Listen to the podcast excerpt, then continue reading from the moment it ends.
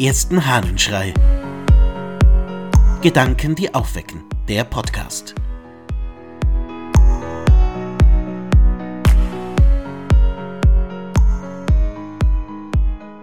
Die Seele weich werden lassen. Aus einer Predigt des Makarios des Ägypters.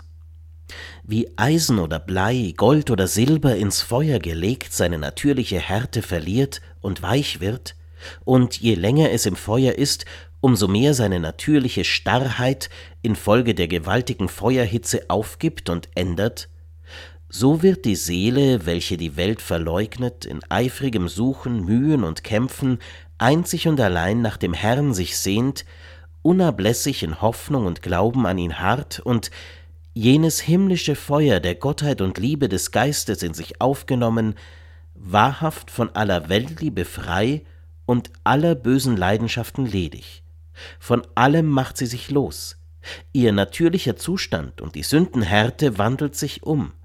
Alles hält sie für überflüssig. Einzig in ihrem himmlischen Bräutigam, den sie aufgenommen, findet sie Ruhe in brennender, unaussprechlicher Liebe zu ihm. Brennende Liebe. Das ist ein Wort, das man durchaus kennt.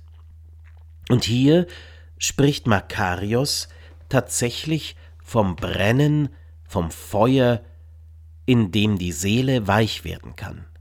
Wie ein harter Klumpen Erz, ein harter Klumpen Eisen weich wird, wenn er nur lang genug im Feuer ist, so wird die Seele weich, wenn sie lang genug in der brennenden Liebe ist. Liebe ist es, die die Seele weich werden lässt. Ja. Ich glaube, wenn Menschen hart sind, hart in ihrer Seele, dann haben sie eben genau keine Liebe erfahren.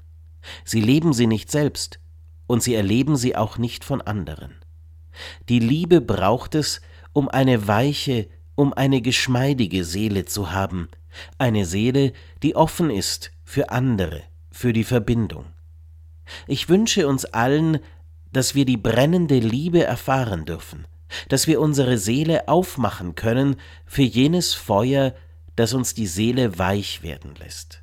Denn die weiche Seele ist es, die wir brauchen, um miteinander leben zu können.